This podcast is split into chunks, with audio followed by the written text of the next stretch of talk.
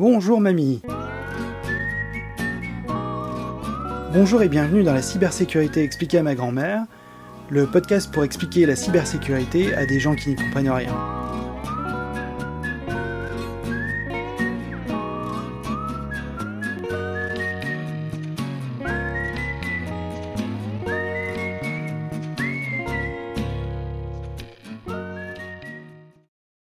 Aujourd'hui, nous allons parler de cet ennemi invisible qui nous veut du bien.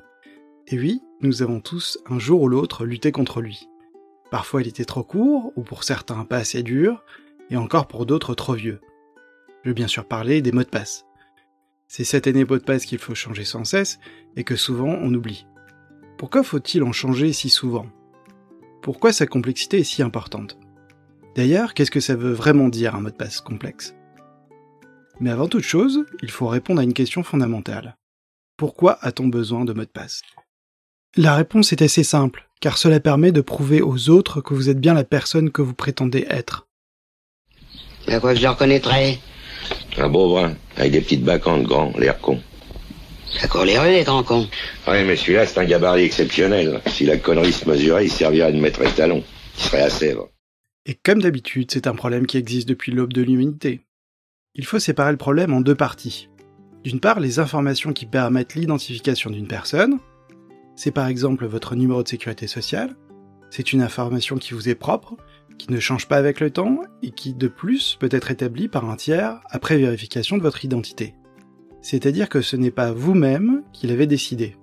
On peut aussi parler de votre adresse mail ou de votre numéro de téléphone, mais ce sont des informations moins stables dans le temps car d'une part, vous pouvez parfaitement changer d'adresse mail ou de numéro de téléphone, et en plus, vous pouvez tout à fait créer une adresse qui n'a rien à voir avec votre identité. Rien ne vous empêche par exemple de créer une adresse en utilisant le nom d'une célébrité. L'idéal étant, à l'instar de votre numéro de sécurité sociale, que l'information qui vous identifie soit octroyée par un tiers de confiance. D'autre part, il faut trouver un moyen d'authentifier votre identité. Et c'est là où ça se complique sérieusement il y a principalement trois facteurs utilisables pour authentifier votre identité.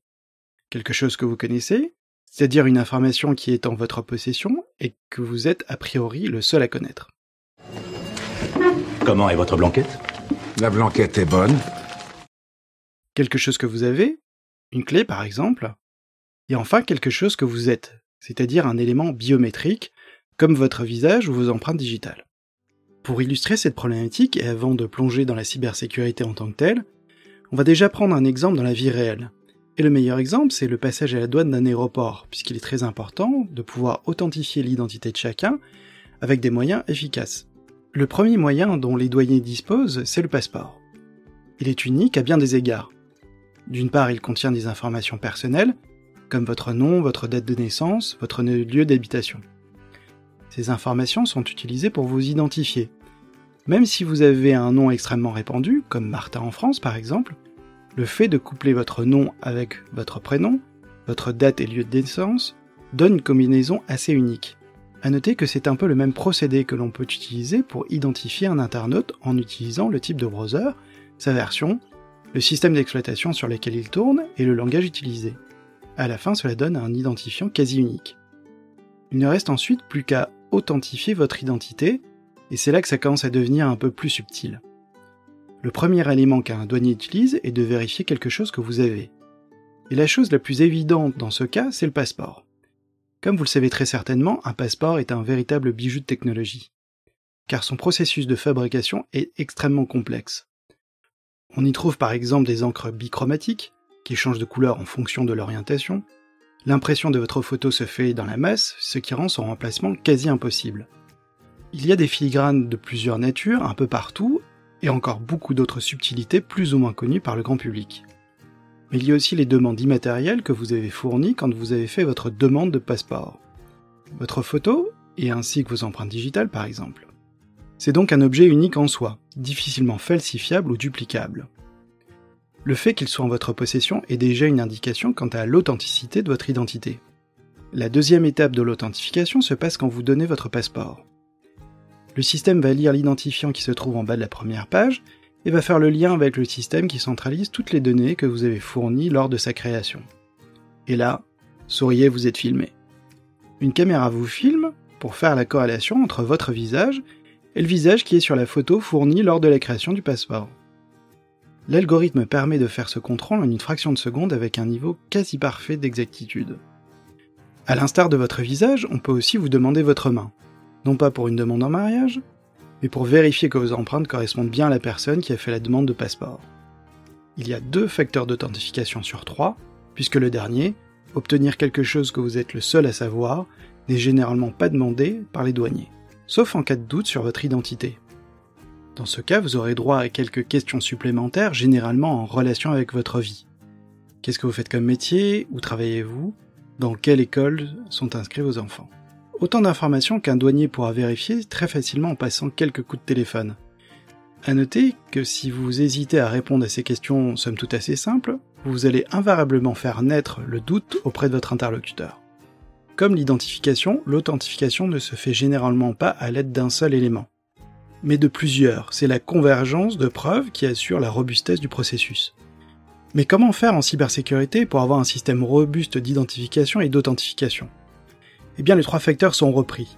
Quelque chose que vous savez, quelque chose que vous êtes et quelque chose que vous avez. Commençons par le premier facteur, quelque chose que vous savez. Et c'est là où le mot de passe intervient. Un mot de passe est censé être une information que vous êtes le seul à connaître. Par contre, ce mot de passe doit être connu par au moins un tiers qui va vous identifier en comparant le mot de passe que vous lui avez fourni avec le mot de passe que vous avez communiqué dans le passé. Ainsi, en comparant les deux, on pourra conclure que vous êtes bien la personne que vous prétendez être. Vous voyez tout de suite qu'il y a un petit problème avec cette façon de procéder. Car cette information, normalement seulement connue par vous, est déjà partagée avec au moins un tiers. Le premier problème qu'il va donc falloir résoudre est comment comparer deux mots de passe sans pour autant y avoir accès c'est-à-dire sans le connaître Eh bien la réponse a été apportée dans un procédé cryptographique dont nous avons parlé lors du dernier épisode, le processus de HH. Pour ceux qui n'ont pas eu l'occasion d'écouter cet épisode, ou ceux qui ne s'en souviennent plus, je vais vous faire un bref résumé. Les deux là au fond, ça vous intéresse pas ce que je raconte? Si, si. Si? Alors je reprends pour les deux du fond. Un algorithme de hachage est un algorithme qui permet de créer un condensat, le condensat est une sorte d'empreinte quasi unique qui est liée aux informations qu'on a passées dans l'algorithme de hachage. Cette fonction n'est pas réversible, c'est-à-dire que si vous avez le condensat, vous ne pouvez pas revenir au texte d'origine. En revanche, si vous avez le texte, vous pouvez obtenir le condensat. C'est un peu comme une empreinte digitale. Chacun a sa propre empreinte, mais on ne peut pas déterminer qui vous êtes uniquement sur base de votre empreinte digitale. Si deux condensats sont identiques, cela indique que les deux textes d'origine sont identiques. Ce qui est magique, c'est que vous pouvez conclure que c'est identique, mais sans pour autant connaître le texte d'origine. Et c'est précisément cette propriété qui est utilisée avec l'authentification par mot de passe. L'information qui est stockée n'est pas le mot de passe, mais son condensat. Ainsi l'information d'origine, c'est-à-dire le mot de passe, n'est pas connue par le tiers, puisque la seule chose qu'il stocke, c'est le condensat. Et comme le processus de hachage est irréversible, cela ne permet pas de découvrir votre mot de passe d'origine. Ça paraît pas mal sur le papier, mais c'est sans compter quelques failles dans le système. La première, qui est la plus évidente, c'est le cas du système qui stocke le mot de passe et non le condensat, c'est-à-dire stocker le mot de passe en clair. Ça arrive bien plus souvent qu'on ne le pense, et c'est principalement dû à une méconnaissance ou pire à de la négligence. Encore très récemment, la CNIL, l'un des régulateurs français, a infligé une très grosse amende à une société qui ne respectait pas certaines règles, car entre autres, elle stockait les mots de passe en clair.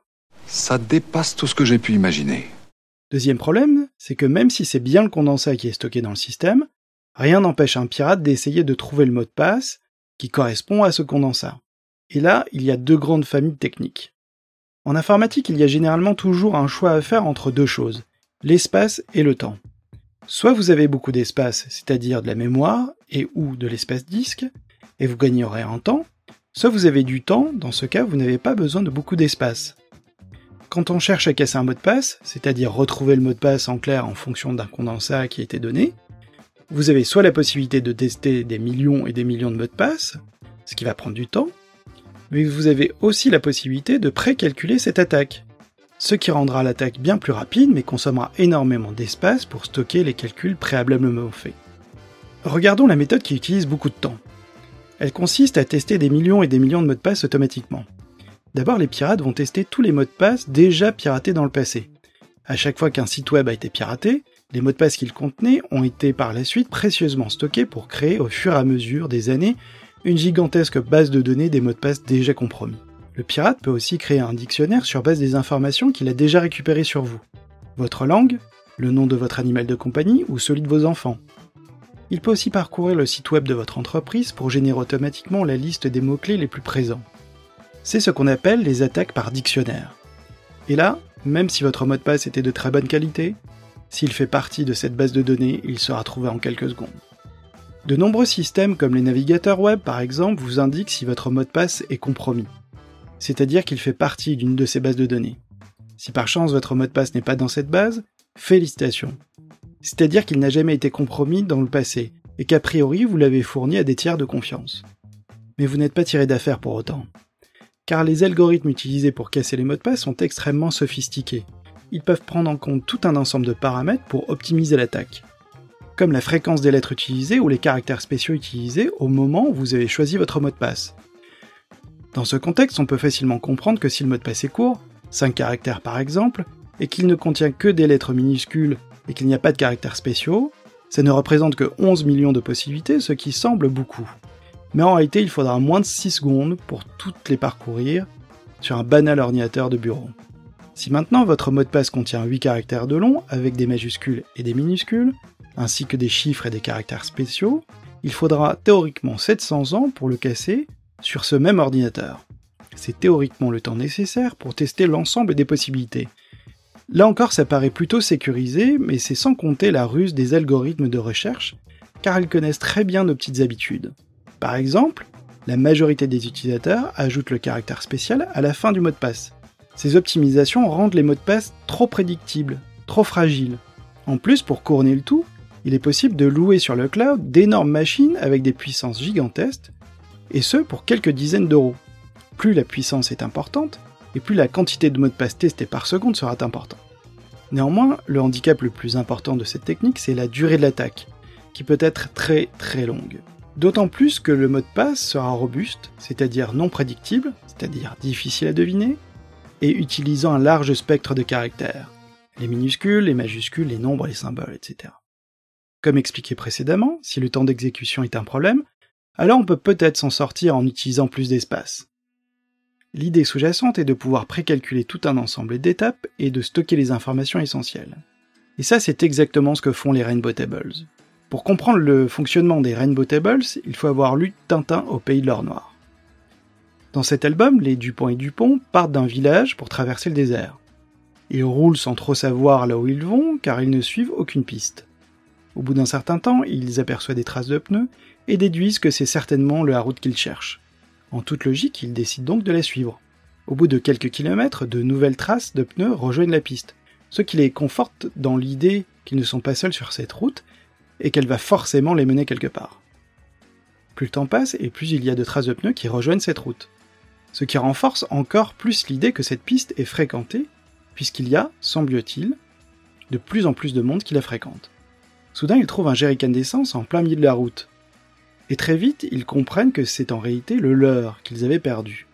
En fait, ils tournaient en rond et les traces qui rejoignaient la route étaient leurs propres traces. Revenons à nos mots de passe. Vous vous souvenez que normalement les mots de passe ne sont pas stockés en clair, mais c'est leur condensat qui doit l'être. La fonction qui est utilisée est une fonction de hachage dont le but est de créer un condensat quasi unique pour chaque mot de passe. Je dis quasi unique parce qu'il arrive que dans quelques cas, deux mots de passe différents peuvent avoir le même condensat. C'est ce qu'on appelle une collision. Vous vous souvenez aussi que les fonctions de hachage ne sont pas réversibles, c'est-à-dire que vous ne pouvez pas trouver le mot de passe en utilisant le condensat. On ne peut pas trouver le mot de passe d'origine, mais on peut parfaitement générer un nouveau mot de passe en fonction du condensat précédent. C'est juste un moyen de générer un nouveau mot de passe à tester. Cette action qui consiste à générer un nouveau mot de passe possible, c'est ce qu'on appelle une réduction. Prenons un exemple. J'ai une fonction de hachage très simple qui consiste à faire la somme des lettres de mon mot de passe. Si le mot de passe est ABC, le condensat sera 1 plus 2 plus 3, c'est-à-dire 6. Je vais utiliser maintenant une fonction pour faire la réduction. Prenons là aussi une fonction très simple qui va simplement tripler la lettre donnée par le condensat. Dans mon exemple, le condensat est 6. Je vais donc prendre la sixième lettre de l'alphabet, c'est-à-dire la lettre F. Le nouveau mot de passe sera donc FFF. Je vais de nouveau le hacher, c'est ce qui va donner le condensat égal à 6 plus 6 plus 6, c'est-à-dire 18. La 18e lettre de l'alphabet est la lettre R, le nouveau mot de passe à explorer sera donc RRR. Et son condensat sera 54. Or, il n'y a pas autant de lettres dans l'alphabet. C'est un peu comme si on avait fait deux fois le tour de l'alphabet. 54 est égal à 26 plus 26 plus 2, c'est-à-dire deux tours de l'alphabet, ce qui revient revenir au départ et avancer de deux lettres, c'est-à-dire la lettre B. Le nouveau mot de passe sera donc BBB. Mais intuitivement, on comprend que si on continue le processus, on va tomber sur des mots de passe intermédiaires qui vont tôt ou tard être identiques. Dans l'exemple, j'ai d'abord obtenu FFF, ensuite RRR et maintenant BBB. On sent bien que tôt ou tard, ça va tourner en rond. Exactement comme les Dupont sur leur piste dans le désert. À partir du moment où les traces ont rejoint la route, c'est que la boucle s'est bouclée. Eh c'est la même chose avec les fonctions de hachage. Quand il y a collision, c'est que deux mots de passe ont le même résidu. C'est-à-dire que deux routes se rejoignent, mais qu'en réalité, c'est la même route qui forme une boucle. Eh bien, cette caractéristique a été utilisée dans un algorithme qu'on appelle l'algorithme Rho de Pollard, décrit par John Pollard en 1975. On l'appelle Rho de Pollard, non pas parce que John a eu un problème de digestion, mais plutôt en référence à la lettre grecque Rho, qui semble à un œuf vu dans un miroir. Et c'est très certainement cette forme qu'on aurait aperçue si on regardait le chemin formé par les Dupont vu du ciel. D'abord un chemin et ensuite un cercle. La collision n'est pas quelque chose de souhaitable, parce qu'une fois rentré dans le cercle, il sera impossible d'en sortir. En revanche, le chemin parcouru peut avoir énormément d'intérêt. Souvenez-vous dans notre exemple que nous sommes partis d'un mot de passe choisi aléatoirement, et que nous avons appliqué successivement la fonction de hachage et la fonction de réduction, et ceci on l'a fait un certain temps jusqu'à la limite de la collision. L'algorithme de construction des Rainbow Tables va refaire exactement la même chose avec plein de mots de passe, dont le point de départ sera le début de différents chemins. Ceci permet d'obtenir une multitude de chemins qui vont tous s'arrêter un peu avant la collision. Ce sont tous des chemins indépendants qui permettent d'explorer plein de mots de passe.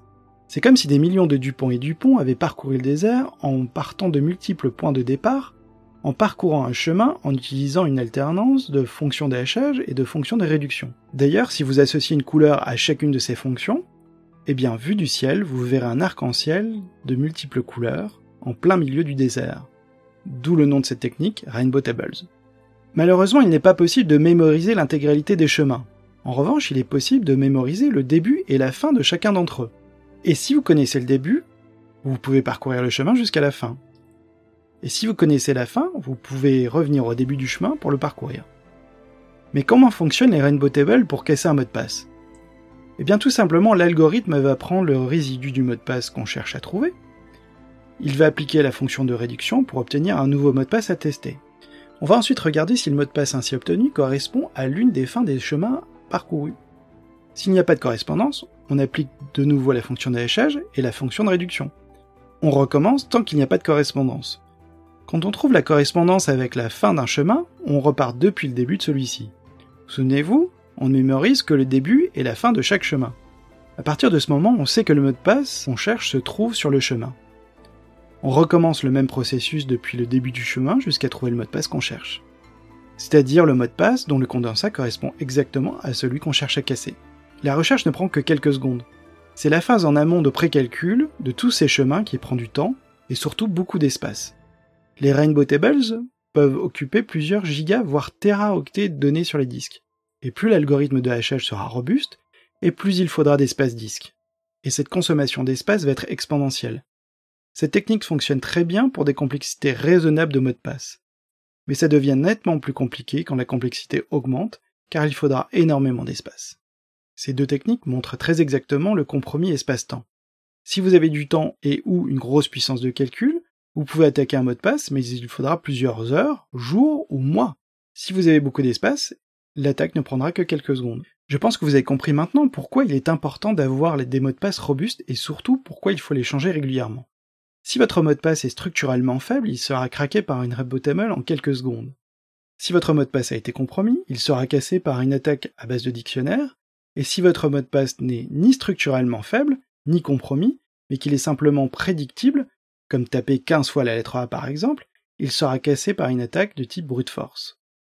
Vous comprenez, je pense, que sur le long terme, aucun mot de passe ne peut résister. C'est la raison pour laquelle il faut les changer régulièrement. Heureusement, il existe deux autres facteurs utilisables pour vérifier votre identité, comme par exemple quelque chose que vous avez. Mais là encore, on va être soumis à quelques problèmes similaires que celui des mots de passe. Comment faire en sorte de vérifier que vous avez bien un objet sans pour autant le vérifier physiquement, et surtout comment s'assurer qu'on ne peut pas en faire une copie? Pour ce faire, il faut que l'objet puisse donner une information que lui seul est capable de fournir. Évidemment, cette information doit changer à chaque fois que l'objet est interrogé. Si la réponse est systématiquement la même, ce serait très simple de copier. Vous pouvez par exemple copier n'importe quelle carte qui utilise une bande magnétique, car le code sur la carte restera toujours le même. Il faut donc un objet qui répond différemment avec le temps. Eh bien, ce bijou de haute technologie, vous l'avez très probablement eu dans votre poche pendant des années.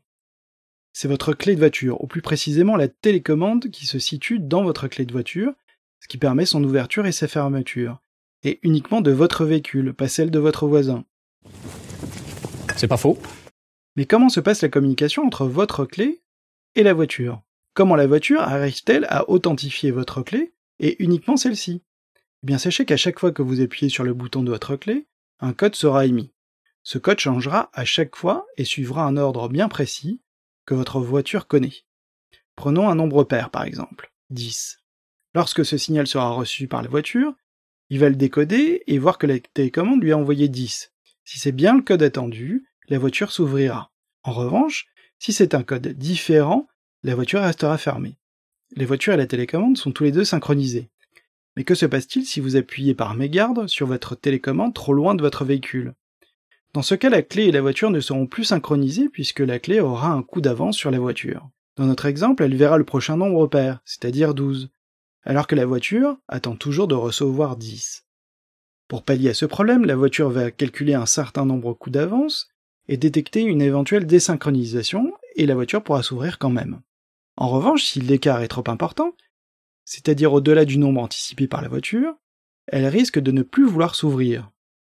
Pour les plus curieux d'entre vous, vous pouvez regarder ce que vous pouvez faire avec un gadget appelé Flipper 0.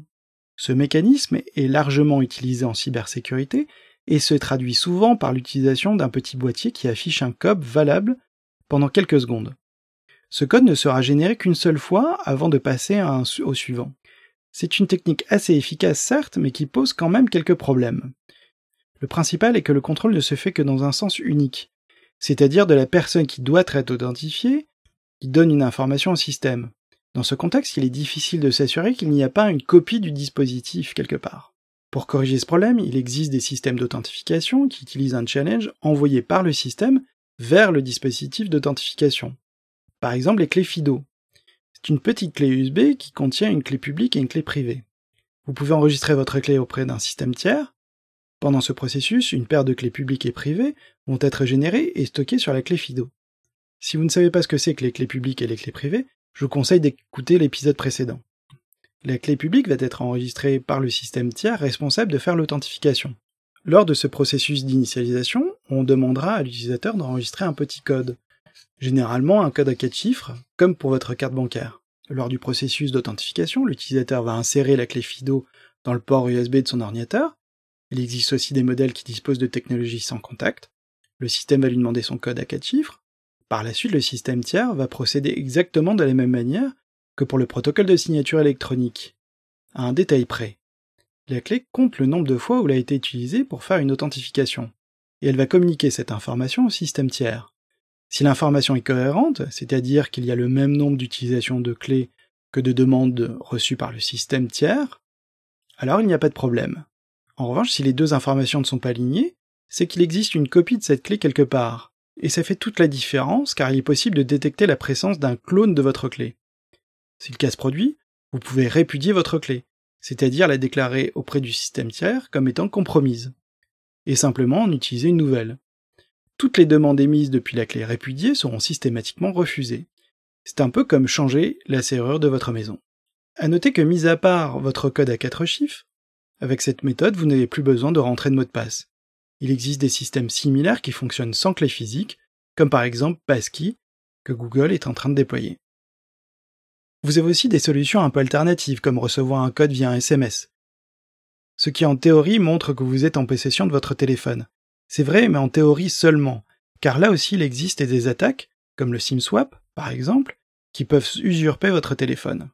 Parfois, le danger peut venir aussi du canal de communication lui-même, car il existe des systèmes pour usurper le site web sur lequel vous voulez vous connecter.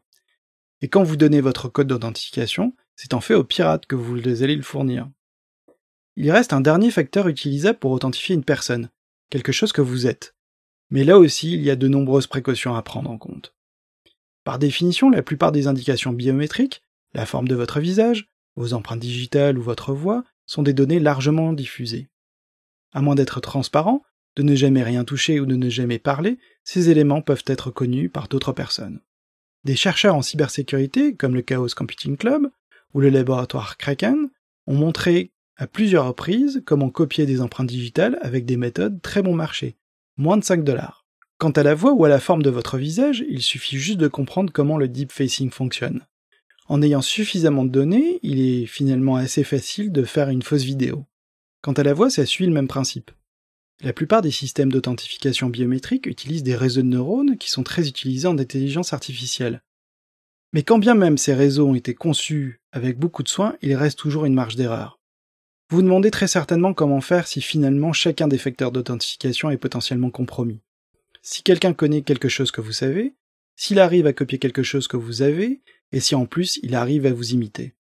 Souvenez-vous que tout est vulnérable d'une certaine façon, alors le meilleur moyen, c'est de mélanger les méthodes en utilisant au moins deux facteurs d'authentification. Mais surtout, prenez garde de vous assurer de la solidité de ces moyens. Réconciliez-vous avec ces ennemis qui vous veulent du bien, car c'est eux qui sont les garants de votre identité numérique. Par définition, votre identité numérique est virtuelle, mais si elle est compromise, cela peut avoir des conséquences bien réelles. Dans le film Inceptions, le personnage central garde avec lui une toupie, dont il est le seul à connaître tous ses secrets, son poids, la nature du métal qui la compose. C'est la raison pour laquelle personne d'autre que lui n'a le droit d'y toucher. Comme il connaît chacune de ces caractéristiques, il l'utilise pour faire la différence entre la réalité et l'une de ses nombreuses vies parallèles. Si d'aventure quelqu'un parvenait à découvrir son secret, et si surtout une copie parfaite de cette toupie existait, il ne serait plus capable de faire le lien entre la réalité et le monde virtuel. Eh bien, il en est de même pour vous avec votre identité numérique. Merci d'avoir écouté la cybersécurité expliquée à ma grand-mère. Merci à RG d'avoir peut-être inspiré John Pollard et à tous ceux qui cherchent à améliorer notre cybersécurité. N'hésitez pas à liker cet épisode et à le partager avec vos amis. Et surtout n'oubliez pas, pour certains la cybersécurité est un enjeu de vie ou de mort, c'est bien plus sérieux que ça.